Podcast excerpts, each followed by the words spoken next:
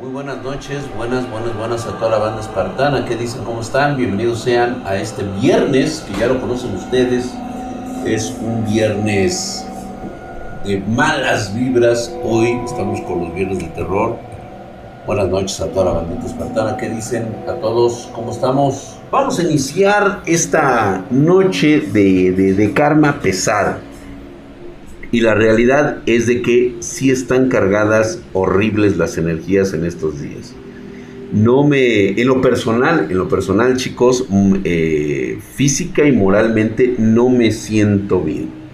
O sea, realmente sí es un factor ahorita que me está pesando bastante.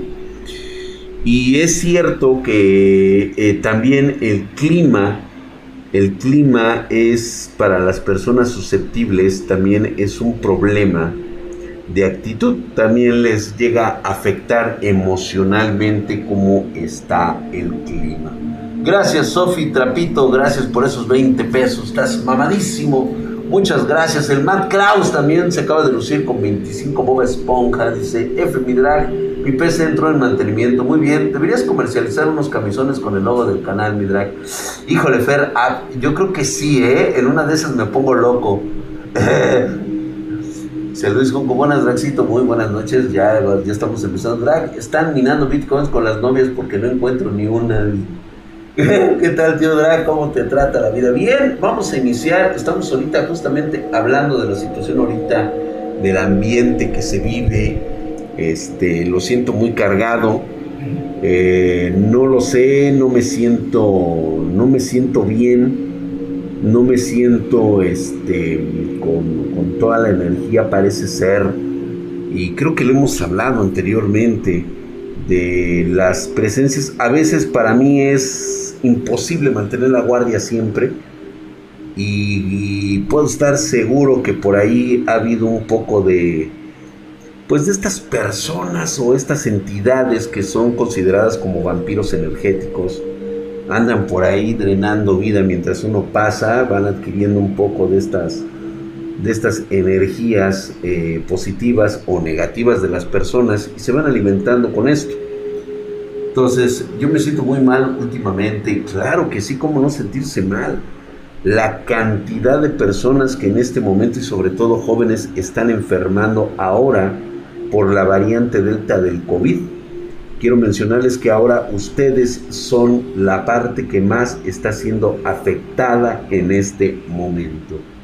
Entonces, eso como quieras, es una carga de energía densa de las emociones que surgen. Y por supuesto, como en la minería de criptomonedas, pues existen estos eh, mineros energéticos que pues para ahorita ellos es un festival, es totalmente lo que han estado esperando, o sea, son estos eh, dispensadores de la miseria, de la guerra, de las enfermedades, que se alimentan de esa, de esa energía, ¿eh? Pues quieras o no, Dante Score, el mal humor también es parte como detonante para muchas entidades, es un sabor delicioso, es un sabor dulce que quieren atrapar con ustedes y este y estarlo saboreando intensamente, ¿no? Sí, el miedo es que van a ser con esas energías exactamente. Y fíjate que vamos a empezar con la historia de Mark B. No sé si está aquí en este momento. Nos dice, hola Drac, Dice, desde mi infancia he tenido eh, cosas paranormales, tengo varias historias, él habla de su niñez. Eh, dice que le contó su abuela que estuvo en el hospital muerto por cinco minutos. Eso fue un accidente. Cuando eh, pregunto mi historia, mis padres no me cuentan nada. Otro familiar me dijo que sí estuve muerto por cinco minutos. No sé si por esa razón me está pasando todo esto. Un suceso que él sintió que era parte de esta historia es que en la escuela, estaba en la escuela Abraham Lincoln, en los recreos. La escuela era grande, no estaba lejos de la montaña, se veía a lo lejos. Siempre íbamos a gritar, a llamar a la llorona. A veces, con otros individuos, siempre se presentaba un espíritu. Le decimos que se fuera y se iba. En otra ocasión, cuando nos pasamos eh, de casa a otro barrio, me invitaron a jugar Miguelito con palitos. Era algo muy parecido a la Ouija. Nunca jugué con ellos, nada más los veía cómo se movían estos palitos. Él nos va contando estos sucesos, historias únicamente así como de recordatorio. Dice que en un sueño vio unos símbolos después de despertarse con un amigo. Dice que vio estos símbolos. Aunque no están relacionados entre sí todas estas historias, pues parecen ser como pequeños fragmentos. Me, se me ha sentado el muerto, solamente rezo y se va. En un sueño me enfrenté con una sombra después de desafiarla.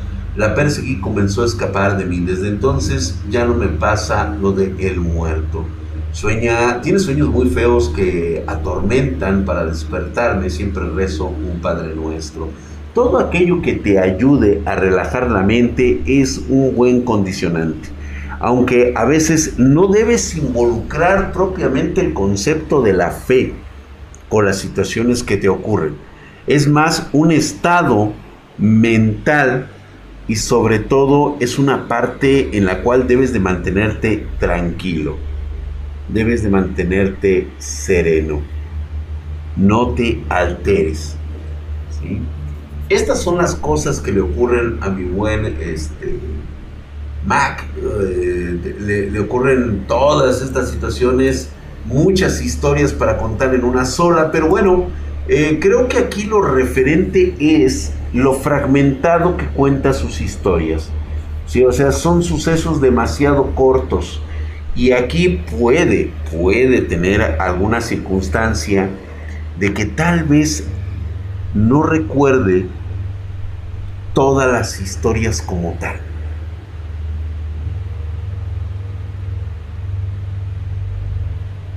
Drake, dice Gerardo, dice, vi una bolita violeta que daba vueltas alrededor de mí, en un punto se posó a la parte baja mi abdomen y sentí mucha presión. Puede suceder.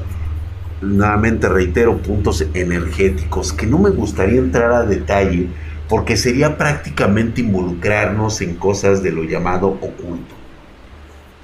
Es como un soñar con dos, tú, uno frente al otro, retroces. No. De hecho, lo más seguro es de que hayas contactado de forma mental, por así decirlo, una sincronización de megahercios a través del ancho de banda de estas eh, pulsaciones electromagnéticas vamos a llamarlo en esos términos. De hecho, hay una parte de mi tesis donde hablo yo de esta, de esta eh, cantidad de energía. Parece ser que eh, no lo relacioné propiamente con sucesos paranormales porque yo sabía que sería rechazado.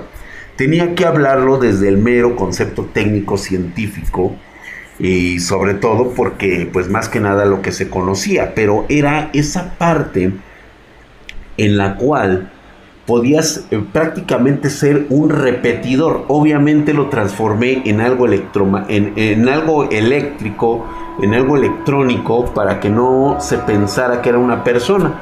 Que una persona que, por cierto, en mi tesis hablo concretamente de que hay muchas personas, y de hecho ya es un estudio como tal, eh, que son demasiado susceptibles a estas frecuencias. Ustedes han escuchado de historias incluso de gente que no puede estar cerca de un teléfono celular.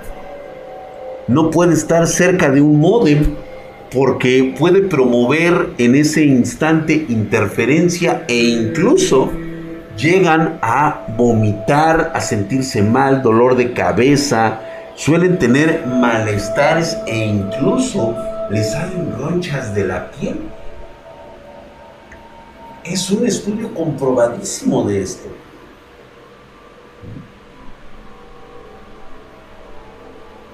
Y si un día de esto nos darás tu tesis de éxito bebé, Alan Benamsky, no.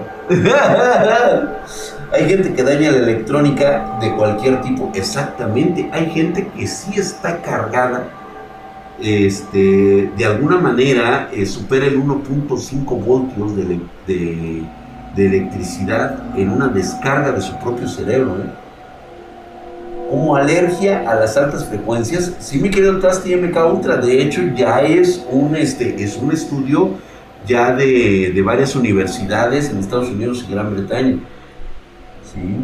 Esto, por supuesto, ahora evócalo a estas situaciones que a lo mejor, pues, de alguna manera, lo vas a sentir de esa manera. Nos escribe Rafael Bautista Leiva, dice Draxito, aquí mando una pequeña historia de muchas. Mi familia y yo somos muy sensibles a ver cosas que la mayoría no puede ver como tú comprenderás. En mi caso, yo soy muy sensible a ver cosas y por eso tengo protecciones, lobos espirituales, pero esa es otra de las muchas historias que con mucho gusto puedo contar.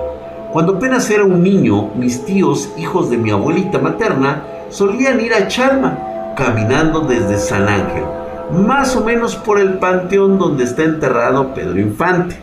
Yo tenía como seis años de edad y esa fue mi primera excursión con ellos. Decían que las brujas te desviaban del camino y te tiraban por el barranco. Y sí, uno de esos de mis tíos estuvo a punto de caer porque las brujas lo llamaban. Los peregrinos solían dejar señales en el camino porque, para, para que no se perdieran, así como veladoras o candiles de cera para que no se perdieran los que venían atrás. Esa noche fue de las más terroríficas de mi vida se me hizo eterna. Solo los pongo en contexto, ya que era el único niño de una peregrinación de 15 personas. A las 4 de la mañana, viendo, escuchando y sintiendo cosas que un niño no suele ver. Después de eso vino un bocho, o sea, un Volkswagen, un auto compacto, estacionado en la carretera. Pero nos acercamos porque escuchamos el grito de un bebé en medio de la nada. Y encontramos a un niño con la mollera chupada y sin vida, ya que una bruja se lo llevó y le chupó la sangre, pues no tenía una protección para que se alejara.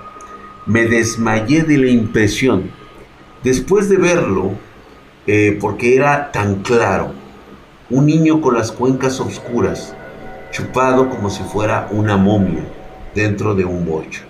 Desperté después, pero ya habíamos llegado. Mis tíos me comentaron que cuando me desmayé nos estaban persiguiendo y no saben cómo llegaron a Chalma, pero llegaron. Como te digo, esto es una de muchas historias que puedo contar. Muchas gracias, mi querido Rafael. Déjame decirte que esta situación justamente tengo la sensación de que como que me leen la mente y hablamos de vampiros energéticos. Estas entidades, estos entes realmente sí existen. Sí, mi abuelo los venía persiguiendo y estudiando desde la Segunda Guerra Mundial cuando encontró una cerca del, del eh, de lo que es el, el bosque de las Ardenas, ¿sí? Donde se libró pues esta batalla de la 101 aerotransportada contra el regimiento alemán. Me acuerdo que era el cuarto ejército alemán, no sé, no, el cuarto ejército alemán creo que fue el que se perdió en Stalingrado. Este, llegaron con almas que se las llevaba el diablo a Chalma, ¿sí? Por supuesto que estamos en color sepia. se lo chupó la bruja, por así decirlo. Sin embargo, es un concepto demasiado trivial, es decir, utilizamos el folclore y porque es la forma más medible de los recursos que tenemos para explicar un fenómeno, aunque no haya sido propiamente de esa manera. Una bruja no tendría la necesidad de chupar energía o esencia, la obtiene del familiar de la, que, de la cual está vinculada.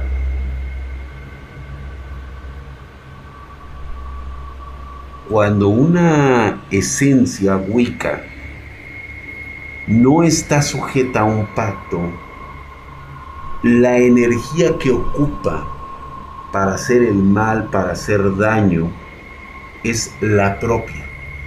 Por eso es de que muchas de ellas les urge realizar un pacto.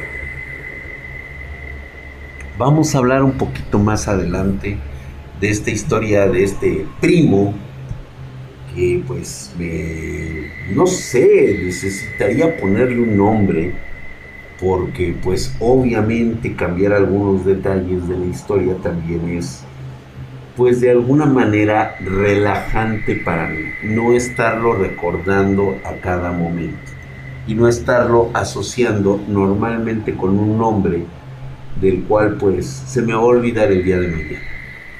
¿Sale? Vamos a llamarle, gracias mi querido Nadres Bar, me parece bien. Vamos a llamarle Hans.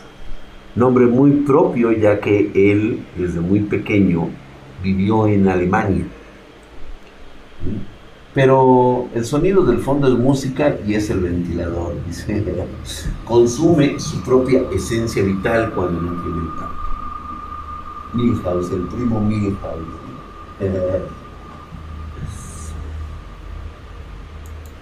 Anillón Dorantes nos escribe, no sé si nos esté viendo por ahí. Buenas noches, mi drag. Un saludo para toda la banda espartana. Te contaré un poco sobre lo que viví durante parte de mi adolescencia. Para comenzar te hablaré brevemente de mi familia y pido una disculpa por el relato ya que será un poco largo. Mi familia materna de sangre otomí proviene de un pequeño pueblo muy cerca de Toluca, San Bartolo Debido a las carencias se trasladan a Nicolás Romero sin saber nada de español. Y es donde mi bisabuela conoce a un hombre el cual sería posteriormente mi bisabuelo. Un hombre de piel blanca y ojos azules. Vaya el estereotipo de un hombre europeo. Lo cual me lleva a pensar que tal vez en mi familia corre algo de sangre wicca, ya que eh, con la unión de este matrimonio comenzó un don, por decirlo de cierta forma, para curar personas con ritos chamánicos, lectura de cartas y un sinfín de cosas que he visto que se realiza con una tía de la cual te contaré, eh, pues este, te contaré. Comenzó con dos de sus hijas, por desgracia una de ellas falleció y este don pasó a otra de sus hijas.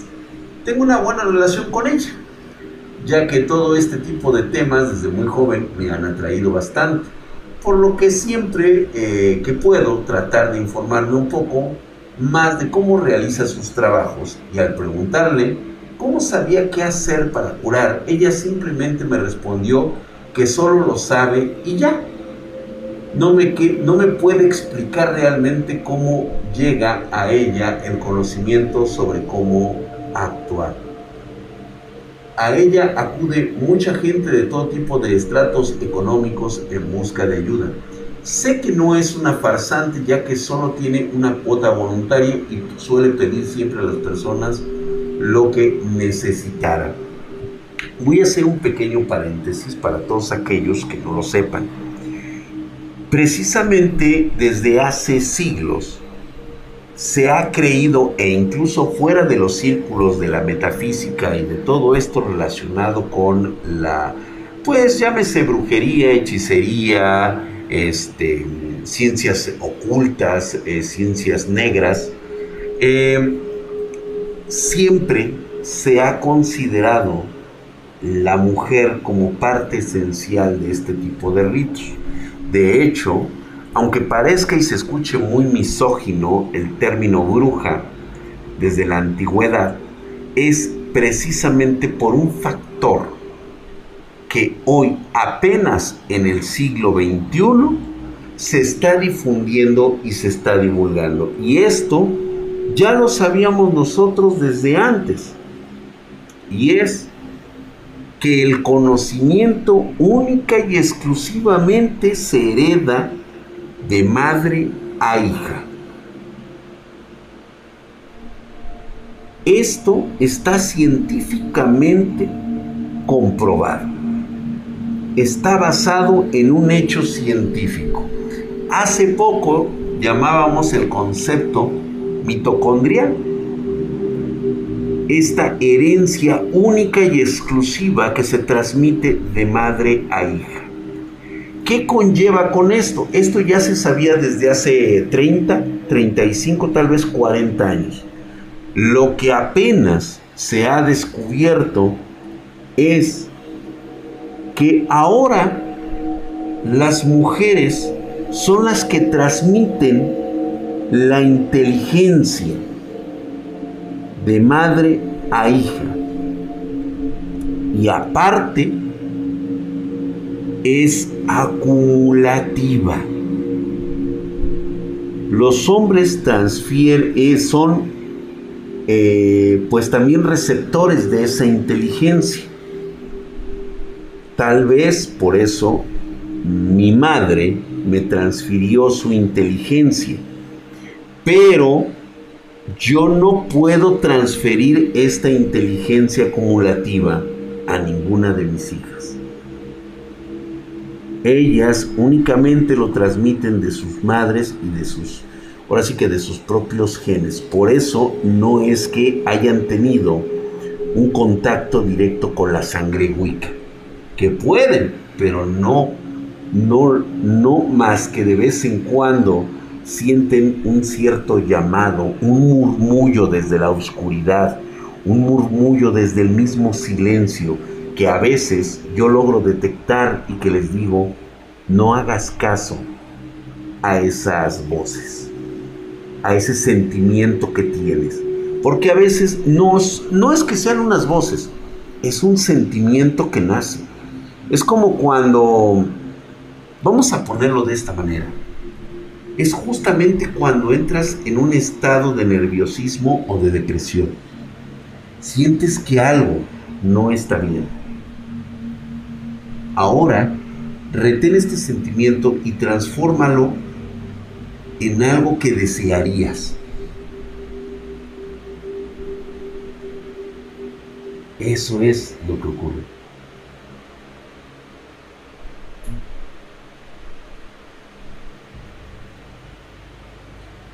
Continúo con lo que está comentando nuestro amigo. Y pues bueno, ahora una vez que ya ha explicado un poco sobre la descendencia de su familia, puedo contarte lo que me pasó a los 17 años aproximadamente. Hoy en día tengo 22 años. Un día mientras dormía escuché algo caer sobre mi techo a las altas horas de la madrugada.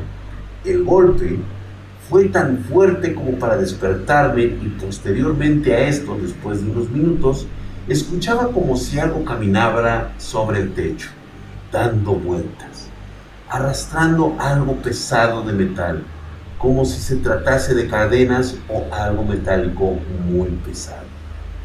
Las primeras noches yo me cagaba de miedo y le comenté esto a mi familia sin embargo, solo me trataron de loco.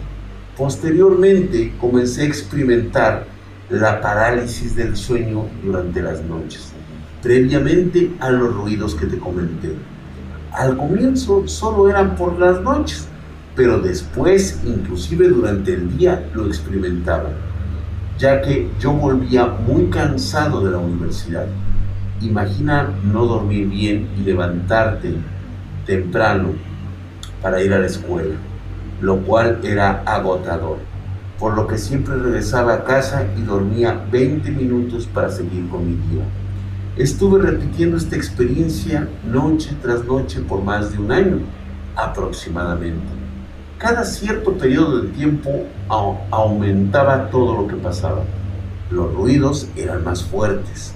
Las parálisis ahora la tenía entre dos y tres veces al dormir pero con el tiempo terminé acostumbrándome a vivir de esta forma.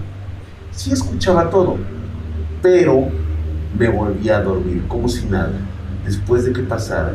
El problema comienza cuando por una fiesta de mi madre se queda en mi cuarto y experimenta todo lo que yo le había comentado.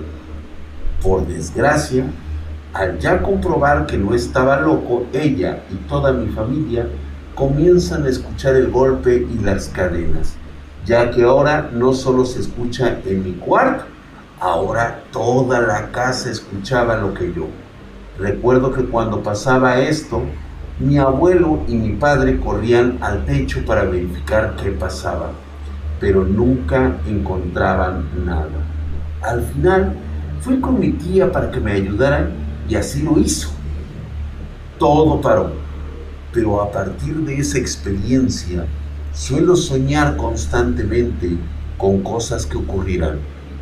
Muchas son sueños lúcidos, como mensajes ocultos, pero muchos otros suelen cumplirse y lo sé porque tal y como lo veo en mi sueño suceden tiempo después. Últimamente lo que sueño con regularidad es verme a mí sobre un árbol con toda mi familia detrás y la persona que está por debajo de mí es mi tía que me ayudó. Sin más que comentar, les deseo a todos una linda noche y me gustaría saber cuál es tu opinión, mi Ah, muchas gracias, mi querido brother.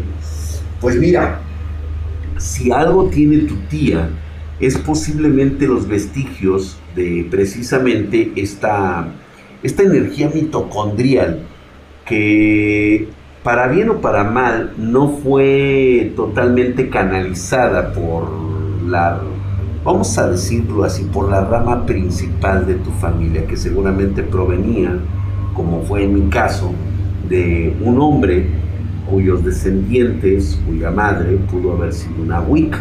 Lo mismo ha de haber pasado con este individuo. Aunque propiamente él no haya sido este, parte de la familia, sí provenía de una sangre Wicca. Porque este, fíjate que una pregunta que hace, me pareció muy buena pregunta, Dark, Darkness Kurosaki ¿por qué algunas personas con ciertos poderes sobrenaturales no te ven a los ojos? Porque temen encontrarse con alguien que sea un receptor. A veces, reitero, tener sensibilidad a ciertos fenómenos es prácticamente como decir que eres una antena viviente dispuesta a recibir las frecuencias de cuánto hijo de la verga ande por allá afuera. Es una realidad que le ocurre a muchas, muchas personas. Viven con miedo. ¿Por qué? Porque mucha gente no suele diferenciar, sobre todo en el sector salud, entre esquizofrenia, alucinaciones y verdades escondidas en una transmigración.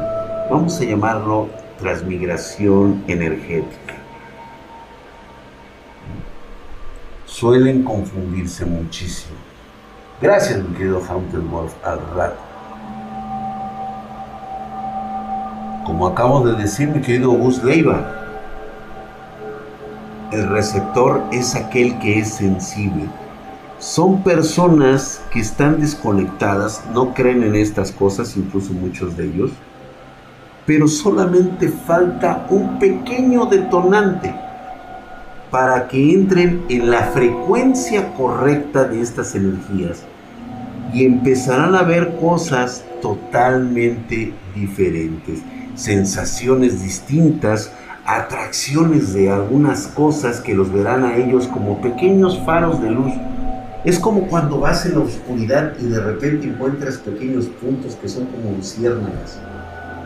Te llaman la atención y quieres ver de qué se trata. Muy buena la historia, me parece muy comprometida, muy realista en lo que yo puedo contarles.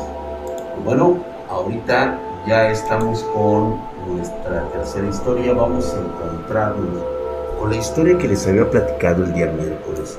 Ahorita quiero que me digan eh, con un 1, como dice Lee, con un 1, ¿quiénes escucharon o quiénes estuvieron al pendiente de la parte, pues vamos a llamarlo la parte cómica de esta historia el día miércoles? Vamos a darles un poquito de tiempo a los dos, este, tanto a YouTube como a Twitch, Vamos a ver, y con un 2 quienes no la hayan escuchado. Vamos a ver, 0.5 dice por ahí. Todos parece ser que la escucharon, ¿eh? 2, 2, 2, 2. O sea, no estuvieron pendientes de mi, de mi historia. Bueno, voy a hacer un pequeño resumen por lo, que, por lo cual pues les voy a comentar. Todos, todos parece ser que sí, pero sería importante para entrar en contexto. Drag, te ves borroso, pero que sí, debe de ser así, debo de. Es canalización de a veces la energía está muy pesada. Dice dos, dice dos, dos, dos. Mucha gente no estuvo presente el miércoles Normalmente el miércoles cuento Pancho Aventuras. Mis Pancho Aventuras son esas, pues, historias cagadas que me ocurrieron a lo largo de toda la vida, que ha sido una pendejez completa y total. Desde pedas, briagas, emborrachaciones, este, conquistas, este, hijas que me vienen a dejar aquí a la puerta, y pues eh, todo esto relacionado. Pero este miércoles, aparte de que vimos manga y anime, yo platiqué la historia de un primo que vino desde, desde Europa. Se habían ido desde muy jóvenes y por supuesto pertenecían a la rama principal de nuestra familia. Casi, casi, casi ahorita iba a pronunciar el apellido de mi familia porque cuando dije rama principal de la familia iba a decir justamente este eh, apellido que para muchos se les hace bastante raro. Digo, este, eso sí, o sea, puta, cuando mis hijas lo ponen así, bueno, cuando quieren, porque normalmente tienen el apellido de sus mamás que pasa es que las pinches viejas las registraron a, su nombre por conveniencia. Pero este, ya, alguna, una ya, este, ya se va a cambiar su apellido materno y se va a poner el mío.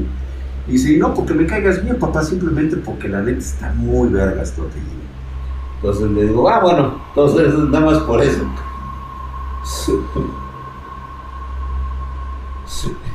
Y esas son las historias que contamos normalmente los días miércoles. Pues bueno, este primo, pues haz de cuenta que es como la parte, la parte regia. Es, era un cabrón que pues obviamente por la genética, pues le permitió, al igual que mi hermano, pues ser de esa parte privilegiada.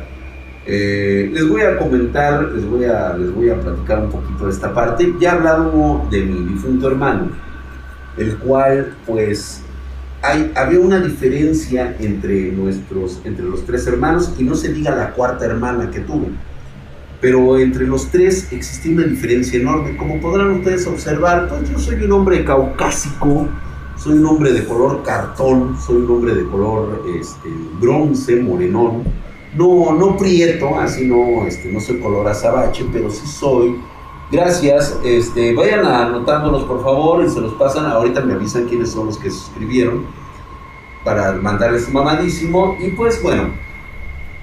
Buenas noches, Marianita Mejía. Que descanses. Ve a dormir con el doctor Tema. Que pases muy buenas noches, preciosa. Gracias por estar aquí. ¿Sí? Entonces, este, soy un color, ándale, un color caramelo chido. Muy bien, gracias, Fluffy. Entonces, la gran diferencia que existe con otros miembros de mi familia es totalmente, pues, completa y total. ¿sí? Mi hermano parecía un nórdico, de hecho, prácticamente éramos de la misma estatura, un poquito tal vez él era como uno o dos centímetros más grande que yo, este, era güero, tenía su color güero, rubio casi, la tez blanca y tenía los ojos color miel intenso. Y mi hermana extremadamente blanca, con unas proporciones este, de su rostro, pues eh, demasiado finas. de toda la familia, bueno, de los tres hermanos, creo que mi hermana tenía una de las narices respingadas y pequeñas más bonitas de todas en su juventud. Algo que quiso conservar e incluso a través de los que yo considero que van a ser a partir de hoy milenios los que va a vivir. Es como ver a Thor y Loki. Correcto. Haz de cuenta que nos estás viendo justamente a los dos hermanos. Pues este primo, pues prácticamente es de esa genética. Es un primo regio, así era un cabrón, que cuando yo lo conozco, cuando viene, por primera vez viene desde Europa, desde Alemania. Entonces toda la familia, por supuesto, se reunía y mi madre me prohibía tener reuniones con, con, la familia cuando se trataba de las cosas que hablaban este, entre ellos. Es como cuando le dices, es que hablan cosas. Este, mamá, hablan cosas nazis. Sí, hijo, hablamos cosas nazis. Ah, ok, perfecto. Algo parecido a eso. ¿Sale? Entonces, pero ya en lo personal, venía con unos amigos que también, pues eran, ellos sí eran como alemanes, porque hablaban en alemán, hablaban entonces, yo nunca tuve pláticas con ellos porque realmente yo no entendía alemán y ellos no hablaban español. Pero mi primo hablaba los dos idiomas y era el intérprete. Durante su estancia en la Pancho Aventura hablamos de que él no conocía ni el metro, no había internet, no existía el internet, lo único que teníamos era televisión y radio, era lo único que existía. Entonces, lo que ocurría aquí era una base de comunicación eh, en el cual él pedía que pues fuera yo por más o menos coincidir con la edad, aunque realmente él tenía como 17, 18 años y yo apenas los 14. Entonces, este, mi mamá confiaba mucho en mi sentido común por toda la mierda que yo ya había visto de la familia.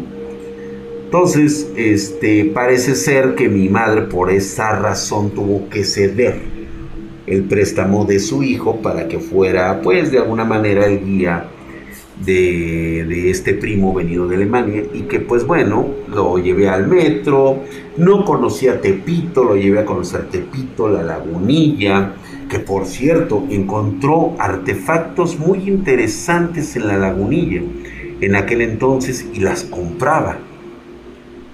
Con el tiempo me di cuenta que tal vez, solamente tal vez, había encontrado artilugios malditos o poseídos en ese lugar porque ¿quién compraría cosas tan caras y sobre todo en un lugar como ese? A menos que tuviera un interés no material, sino tal vez físico o místico.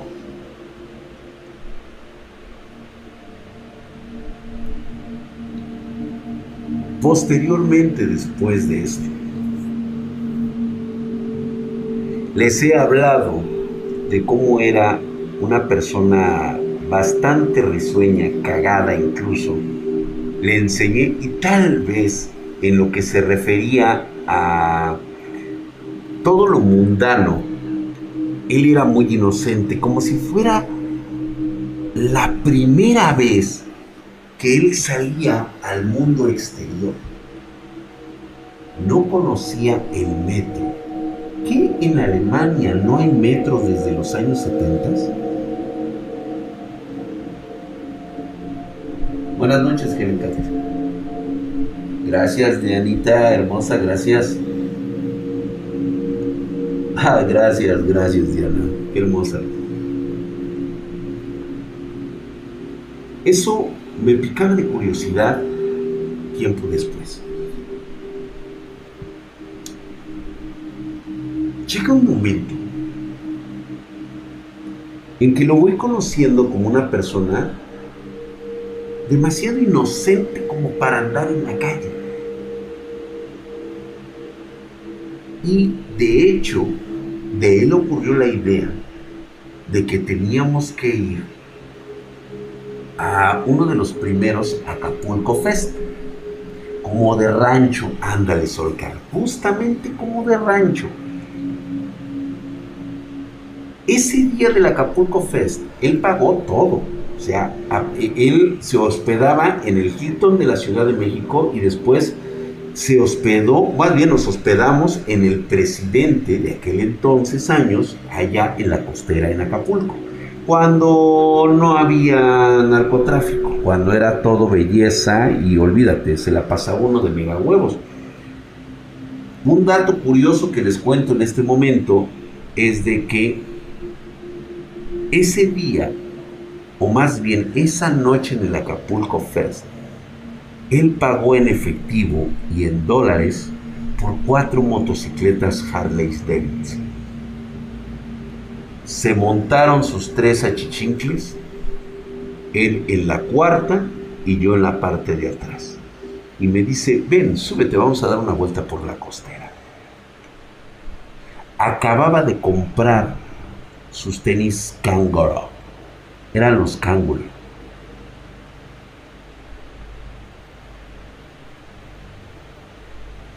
gastaba el dinero como si no hubiera un mañana. Tal vez, solamente tal vez por mantenerme alerta y de repente relajarme un poco, había algo curioso. No había bar, discoteca como el Baby O, el jungla, el zombie, eh, había otros por ahí, el, el circus, nos dejaban pasar. Es decir, yo con 14 años podía tomar bebidas embriagantes en esos lugares. Así. Así no me cuestionaba, me daba una idea de lo que ocurría. Obviamente yo no pedía alcohol, de vez en cuando una cervecita por el calor que hacía. Tenía ya años, tenía ya algunos años que ya había tomado mi primera, yo a los 12, a los 11 años ya me había puesto mi primera peda. Entonces no iba a ser ni la primera ni la última en muchas décadas. hubo un momento. Ustedes recuerdan que cuando entran, para todos aquellos que no han entrado a un antro, a alguna discoteca, anteriormente se les llamaba discotecas, hoy les dicen antro. Pues obviamente las luces están apagadas y empiezan los estroboscópicos, las luces a veces aquí. A veces ni siquiera puedes platicar porque está el pinche sonidero de puta madre. O sea, prácticamente yo no me la pasé bien, honestamente porque yo estaba siguiendo las indicaciones de mi mamá, que tuviera mucho cuidado con lo que hablaba, o lo que escribiera, o con lo que pensara incluso.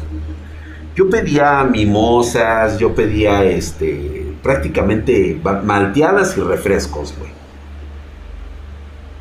Por eso sé que cuando vi ciertas cosas, sabía que no estaba yo en condiciones de estar pedo y no estaba alucinando. Me acuerdo muy bien que el primer indicio que tuve fue que me levanto yo a la barra, pido una especie de mojito sin alcohol, con harto pinche hielo, porque yo me estaba asando, tenía sed a madres. Lo tomo le doy vuelta a la pista y me voy a sentar donde estaba mi primo y sus tres cuates. Cuando yo me levanté, estaban risa y risa. Y ya habían ligado en otras, en otras discos, pero en esta no lo habían hecho.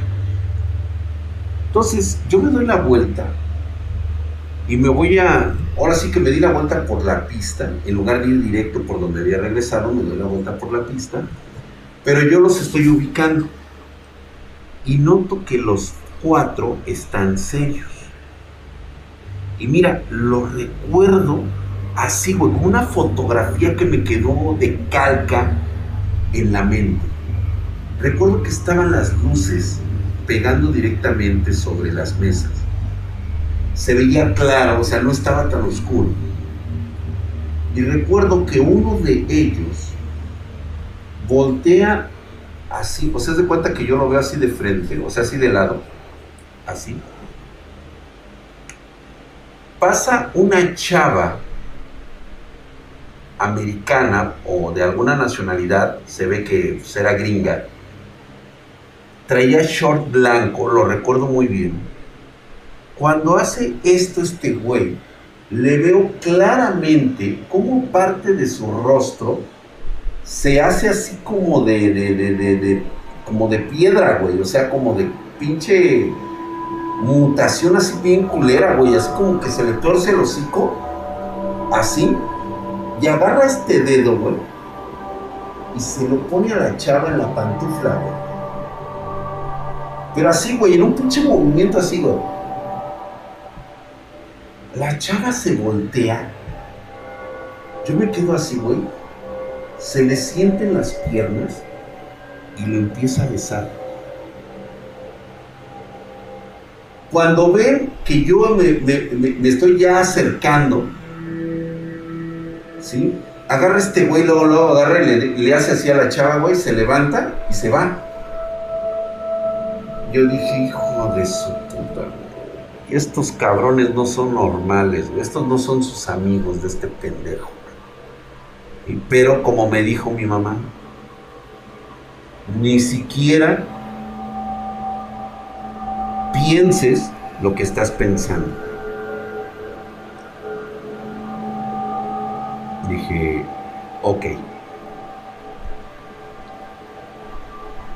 Ya empezamos otra vez y bla, bla, bla, me empieza a platicar mi primo y todo ese rollo y me acuerdo que terminé esa velada.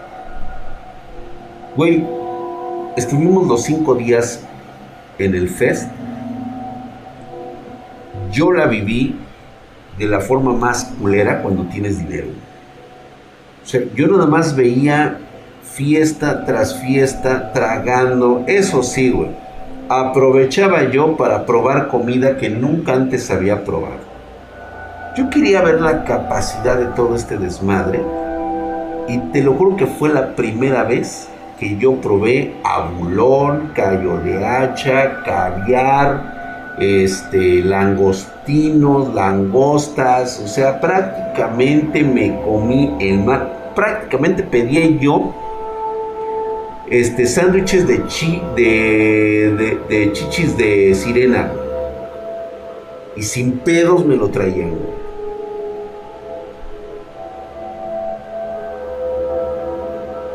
¿Se acuerdan que les comenté lo de los canguro? Bueno, en la última noche,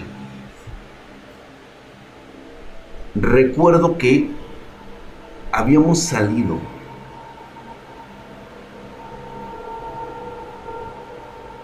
del hotel. Y me dijo mi primo, espérame tantito. Te quedas con estos tres güeyes. Ahorita les dijo en alemán algo que les decía, quién sabe. Yo no lo entendía, güey. Y estos güeyes sí. Los tres güeyes se me quedan viendo. Y pues yo sí me cagué porque me acordé de lo que había visto con uno de ellos. Pero no dije nada, mantuve la compostura. ¿Qué, será mi primo? Se tardó dos minutos. Llegó con un Lamborghini Diablo color blanco, ¿De dónde lo sacó, No me preguntes, o sea, realmente yo no lo sé, Y me dice, ¿cómo lo ves, primo? Está chulada, ¿no? Le digo, güey, está de puta madre, güey, está hermoso. Primo, Tal vez, digo, digo, tal vez, digo, no me hagas caso, güey. Pero puede ser tuyo, güey, ¿eh? Pero pues, depende, depende de cómo está. Yo ya sabía y dije, no, no, ok, este, pues sí, primo, me encanta, pero no manches, tengo, ni siquiera licencia puedo tener, güey. Hasta los 16. Ay, dice, pequeñeces, pequeñeces, Vente, güey. Le digo, oye, güey, pero nada más a... Sí, dice, esos güeyes se van ahorita, ahorita nos alcanzan. Güey, fue la primera vez que me subí un pinche auto deportivo a darme la vuelta por la costera. Llegamos, nos estacionamos y me acuerdo, no me acuerdo cómo se llamaba esta disco, que era una disco que traía un tema selvático. Era un Lamborghini Diablo. Y lo recuerdo muy bien porque yo después fui a buscar, porque obviamente no había imágenes en internet, no existía el internet, pero lo fui a buscar a los cromos del centro histórico, cuando existían estas tiendas que vendían pósters, muchos pósters vendían.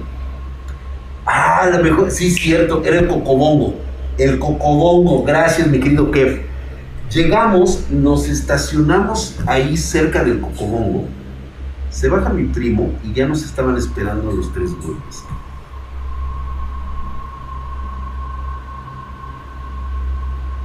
¿Quién sabe cómo nos damos así la vuelta? Y en eso que empieza un desmadre. Uno de los pinches escuinches, ya sabes, hijo del no sé, güey, de un pinche priista de por ahí, güey, que le empieza a armar de pedo. No, que la chingada, que esto, que, que le lleva unos paraestatales. Así, estaba ahí la pinche policía paraestatal, güey, y empezaron a repartir madrazos. A quien fuera, güey. Agarra a mi primo, sin así, así, bonito de verga, se pasa por el medio, güey que le pega este cabrón, que le suelta un madrazo al primo. Güey, todo para mí fue cámara lenta. En ese momento, creo que nadie más se dio cuenta, solo yo. Veo la expresión de mi primo y los ojos los tenía vacíos. O sea, alcanzo a verle los ojos vacíos, totalmente como secos. Nada más vi que le soltó un madrazo al güey ese y lo aventó contra el pinche Lamborghini. Así, güey, chingue a su madre, Dije, ¿qué pedo, güey? Se voltean los paraestatales, cabrón le van a pegar a mi primo y de repente los tres amigos de mi primo se le, pero así, güey, o sea, se le pusieron en medio los pinches policías, güey. Y nada más vi como un pinche de esos, este, gorditos, de esos pinches policías de color, este, traían este pinche uniforme color azul. Nada más vi cómo se contuvo así con la pinche porra, güey, así, güey. Iba a poner un vergazo, güey, con la macana, güey le va a poner un vergazo con la macana, agarre, le hace así, güey, y inmediatamente mi primo agarró el pedo y dijo, espérate. Ok. No hay.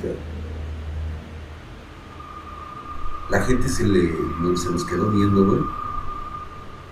Y yo no sé qué hizo, que dijo, ¿sabes qué, güey? Vamos a la comisaría, güey.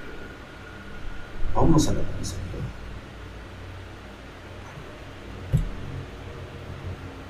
Hoy nos subieron a la patrulla y yo con 14 años, cabrón, en unos separos.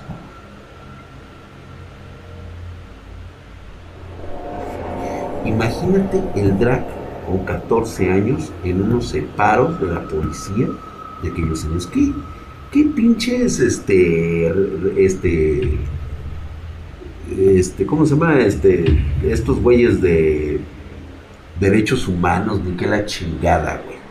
Antes no había ni madres de eso, así como tal, güey.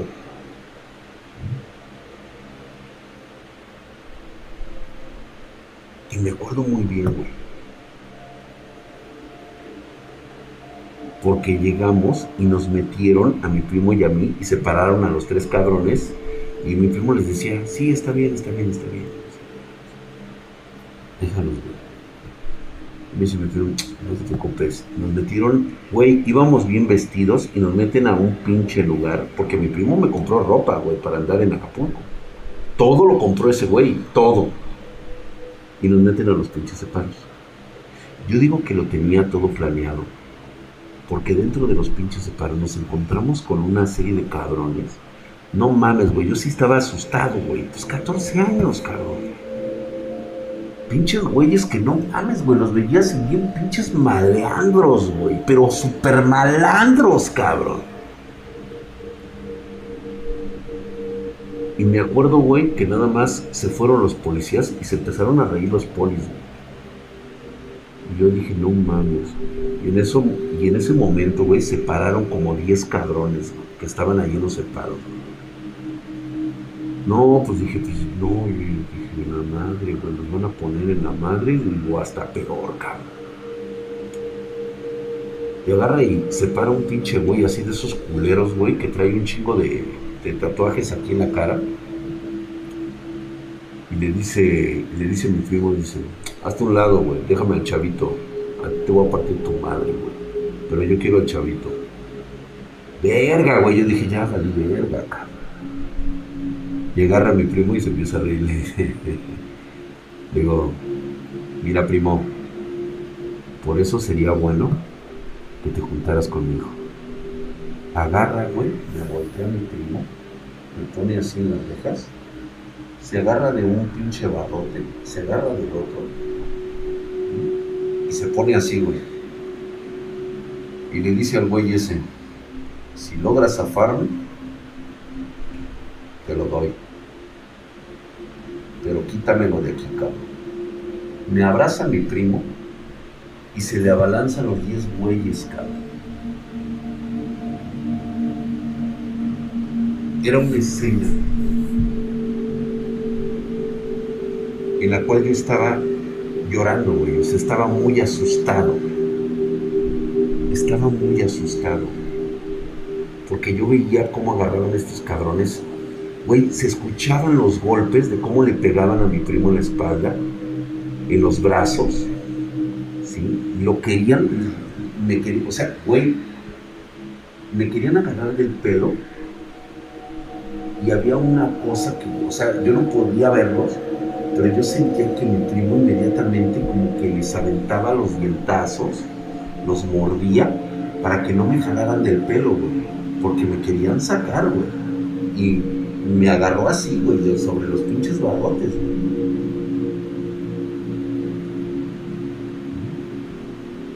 güey. Como un minuto y medio después, ¿Sabes qué? ¿Con qué se calmaron estos güeyes? Con la pinche risa que empezó a soltar mi primo. Una risa, cabrón, que mira, me empiezo a acordar de ella y se me enchina la piel, güey. No, no, no era una risa de, de, esas este, macabras, güey. Era una risa como de dolor, güey. Era una risa como de que algo estaba sufriendo, güey. Y los güeyes esos se hicieron para atrás, güey, así, bien pinches espantados, Y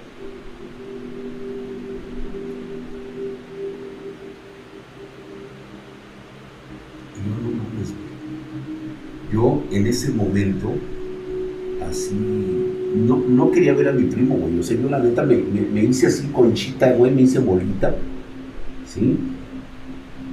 Y es todo lo que recuerdo. Perdí el conocimiento. Me perdí.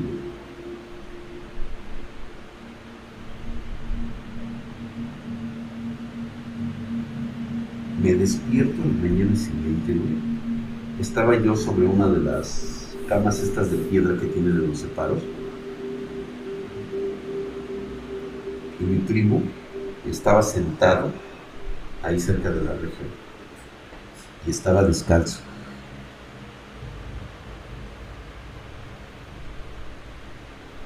Obviamente primero no, no capté la onda, pero de repente volteo, güey.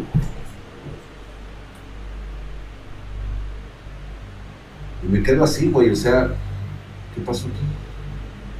Así, güey, o sea, pinche celda bien culera, güey. Tenía un color de esos verdes culeros, todos pinches puteados, rayados, así, güey. Se caían los pedazos del, del, yeso de, la, la y dejaba ver el puto crudo concreto que estaba ahí, todo pinche mierda, güey. Las pinches rejas todas peladas, así, todas culeras de un color de ese amarillo ojete, güey. Y lo que sí me sacó de onda fue precisamente ver a mi primo descalzo. Porque luego, luego me acordé, güey, de sus canguros, güey, que se había comprado en Tepito. Los llevaba puestos sus canguros, que le habían costado, en aquel entonces, se los dije, un millón de pesos, creo que les dije, ¿no? Un, millón, un millón de pesos, un millón y medio de pesos, algo así les había. Güey, y lo primero que pensé es, ¿y los güeyes que estaban aquí? ¿Quién sabe qué pasó, güey? La cosa es que como a los cinco minutos llega el policía y nos abre la reja. Y el pinche policía de ese ojete que se ido burlando, güey, estaba, este, ya jefe, ya está jefe, ya, era así, güey, o sea, el pinche güey mantecoso, así, todo, todo así, güey, prieto, el güey, negro, el cabrón. Sudando hijo de su pinche madre, pero así todo el uniforme lo traía embatido, güey, de, de así, de. Así, cabrón. De un millón de aquellos, güey. O sea, te estoy hablando de un, sí, un millón de varos de aquellos de, de antes de la devaluación. Y digo, ¿qué pasó? Dice, no, dice nada, dice, ya, este, ya se arregló todo el pedo, los malos entendidos ya saben este, ya estuvo. Y los otros tres salen de la, de la otra celda cagados de la risa, güey. Ya, ya no traían las playeras, güey. Ya andaban así todos, eh, también andaban descalzos. Este, los pinches policías, güey, les estaban dando cigarros y esos güeyes fumando. Güey, parecía una pinche fiesta, como si hubiéramos salido de una fiesta de los pinches separos de la policía. Así, cabrón. De ahí, de, ese lugar. Yo, ¿qué pedo, güey? Llegamos, salimos y nos estaba esperando el mismo cabroncete que estaba, que había hecho los pedos y que había, le había pegado a mi primo. El güey ese fumando traía sus pinches guaruras así, este, nerviosos, ¿sí? Y se le acerca a mi primo y le dice, oye, ya todo bien, dice, una disculpa, es que, la verdad, pues es que, tú sabes, ¿no? Este, si, este, si hay algo que pueda hacer por ti, pues tú dime, ¿no?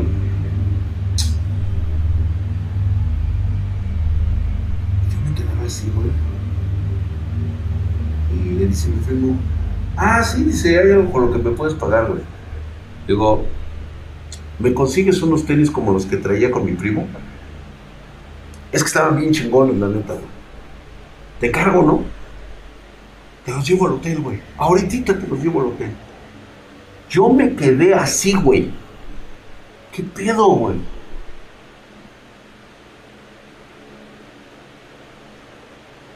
¿Qué evento, qué suceso tan cabrón? Llegamos y me dice, ya prepárate, güey, vamos. ahora nos vamos a regresar de forma diferente. Le digo, ¿cómo? Acá a ver,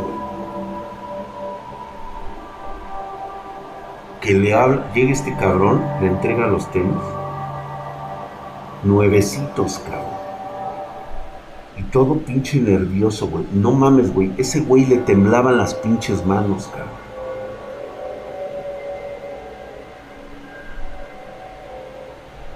No me lo podía creer, güey, cómo estaba el tema. Me dice, vente, primo, Ya está todo, sí. Nos dirigimos al aeropuerto. Nos llevó este cabrón. en, una, me acuerdo que era un Lincoln, güey. Era un Lincoln precioso, güey. Me acuerdo muy bien, güey, color negro. Ay, yo nunca me había sentado en un Lincoln. No mames. O sea, no mames, nos llevaban al aeropuerto, güey. Ni sentía que ibas por pinche carretera toda culera, güey. Nos regresamos en un jet privado. Verga, cabrón.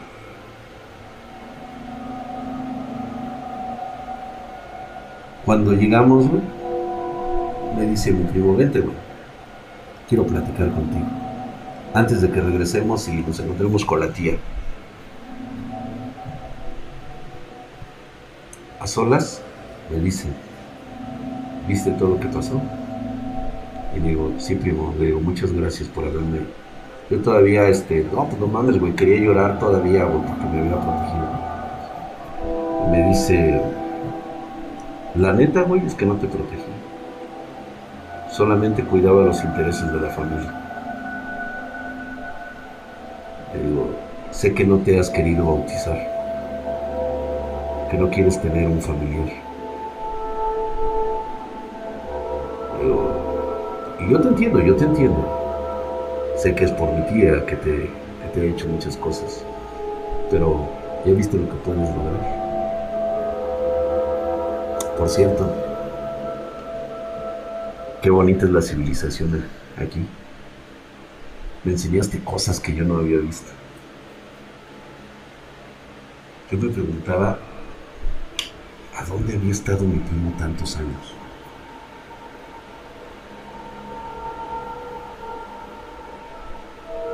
le digo, ¿qué pasará si no acepto? y se ríe. Es algo que no me corresponde a mí decirte. Pero mi misión ha terminado. Era enseñarte las grandes cosas puedes tener si tan solo te decides. Un gusto verte, primo. Ah, por cierto, ya pedí el taxi de la terminal. Aquí está. Yo ahorita me regreso con mis guardianes. Me cierra el ojo no sé cómo chingados le hicieron, güey, pero ya los traía yo aquí en la espalda, güey. Nunca los escuché, nunca los vi venir, nunca sentí nada, güey. Ya estaban los tres aquí. Y los tres estaban súper serios, güey, con una pinche cara de piedra, pero culera, güey. Una pinche mirada, güey, sí daba miedo ver esos cabrones, ¿eh? Y estoy casi seguro que mucha gente como ustedes ha visto ese tipo de semblante en algún lado. Parecen gente muy amigable, pero puedes ver, hay una mirada, y es la misma mirada muchos de ustedes que me conocen en persona me han visto.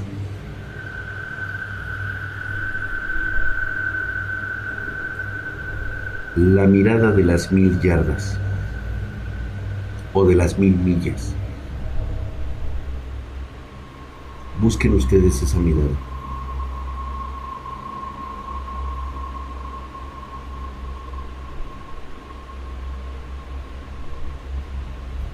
Cuando regreso a mi casa, mi mamá me estaba ya esperando. Y ella sabía a qué había venido. Por supuesto que me iba a proteger, pero tenía yo que pasar esa prueba por mí mismo. Porque hubo dos personas que posteriormente de mi familia no soportaron la tentación, cedieron ante la tentación de lo que podía haber.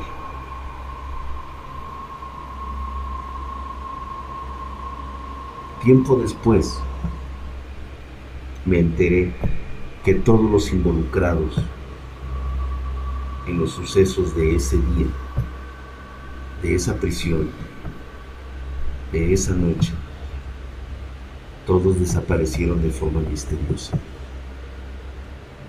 Todos. Absolutamente todos. Salió en los diarios, salió en el alarma.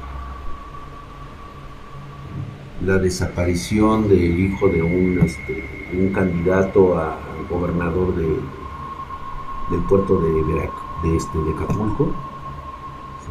Desapareció. Se cree que lo raptaron, que pidieron rescate. Nunca lo volvieron a encontrar.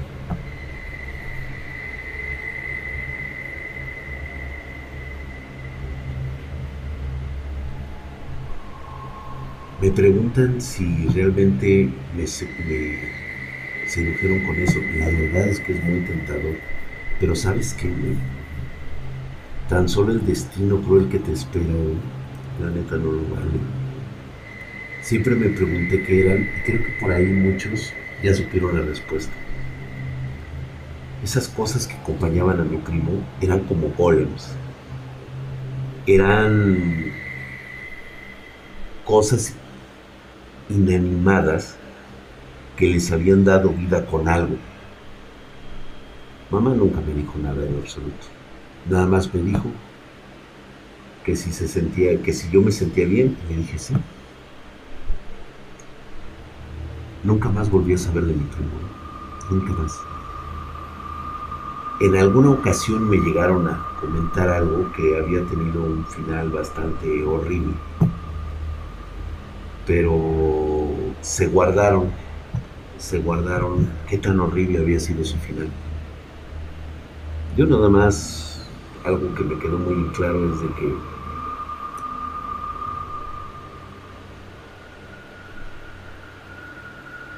el día en que vi el video en Super 8, no creí que fuera él.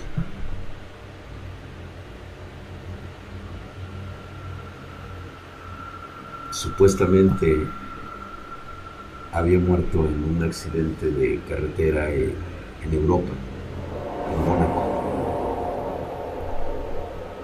Al parecer el exceso de velocidad había hecho que se estampara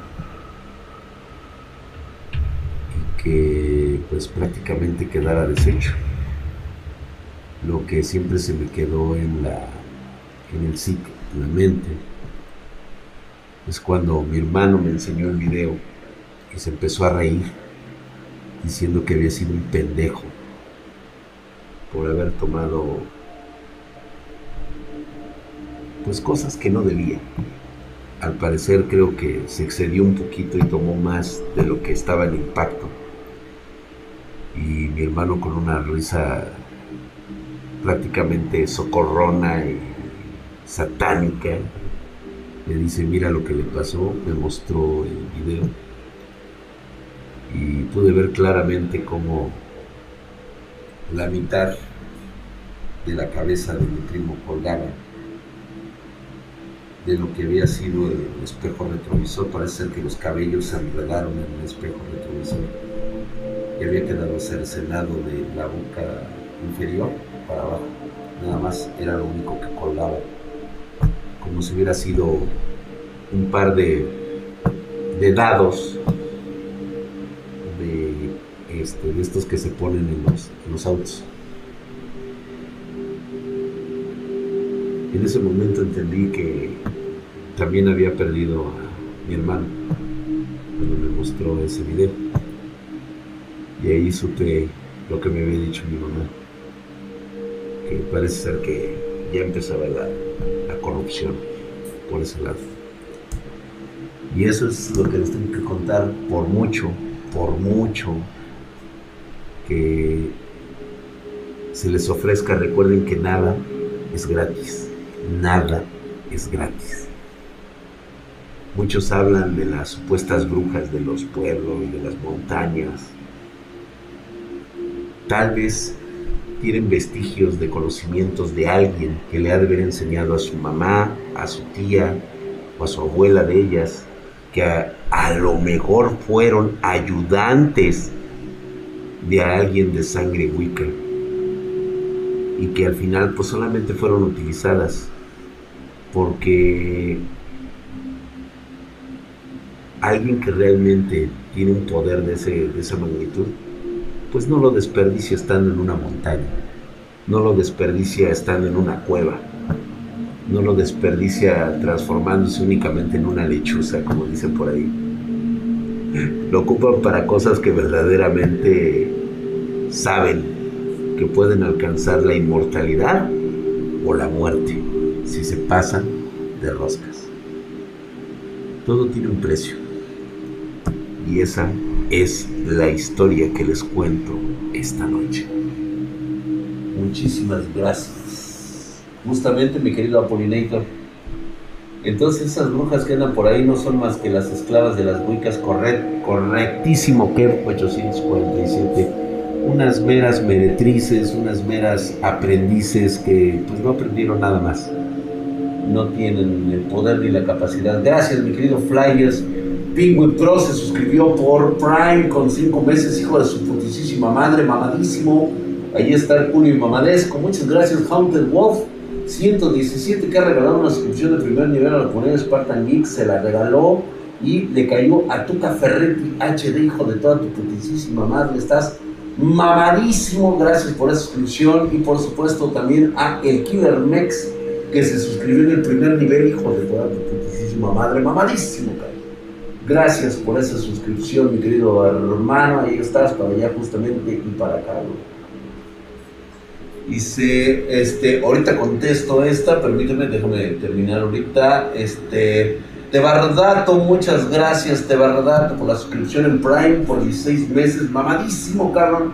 Gracias por esa suscripción, para allá está tu suscripción. Igualmente le ocurrió a Retroces que se suscribió con Prime por 19 meses, hijo de tu madre. Estás mamadísimo. Muchas gracias, mi querido Retroces. Ahí está. Y pues la hora, la hora del Nahual, que también se suscribió con Prime por su putísima madre, está Herculeo y Mamadesco. Gracias por esa suscripción para todos ustedes allá.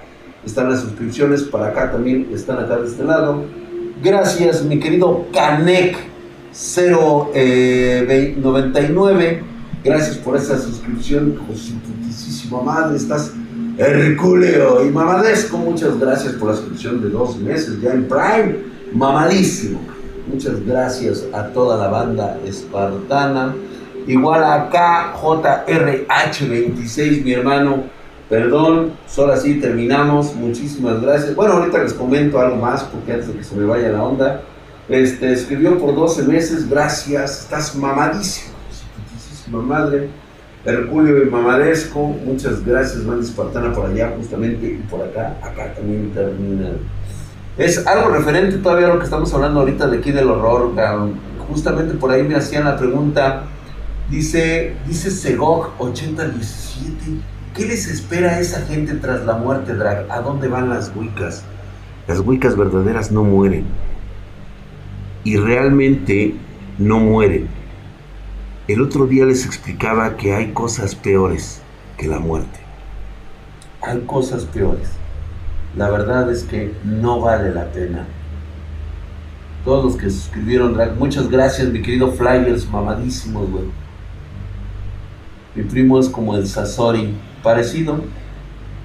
La verdad es que sí me impresionó y de hecho, una de las historias que más escuché era ese tipo de guardianes que estaban hechos de fragmentos de personas que en vida fueron tus amigos. De alguna manera,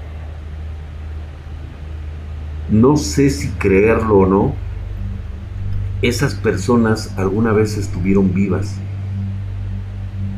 ¿Se acuerdan esa mueca que vi cuando volteó y tomó pues la parte privada de la chava? Donde pude ver lo que creo que vi, una mueca de algo horroroso que estaba tomando la forma de, de del amigo de mi primo, según esto su amigo, y pues me parece que era como que la esencia demoníaca de la cosa que estaba dentro de esa caparazón o de ese cascarón que era como el guardaespaldas de mi primo.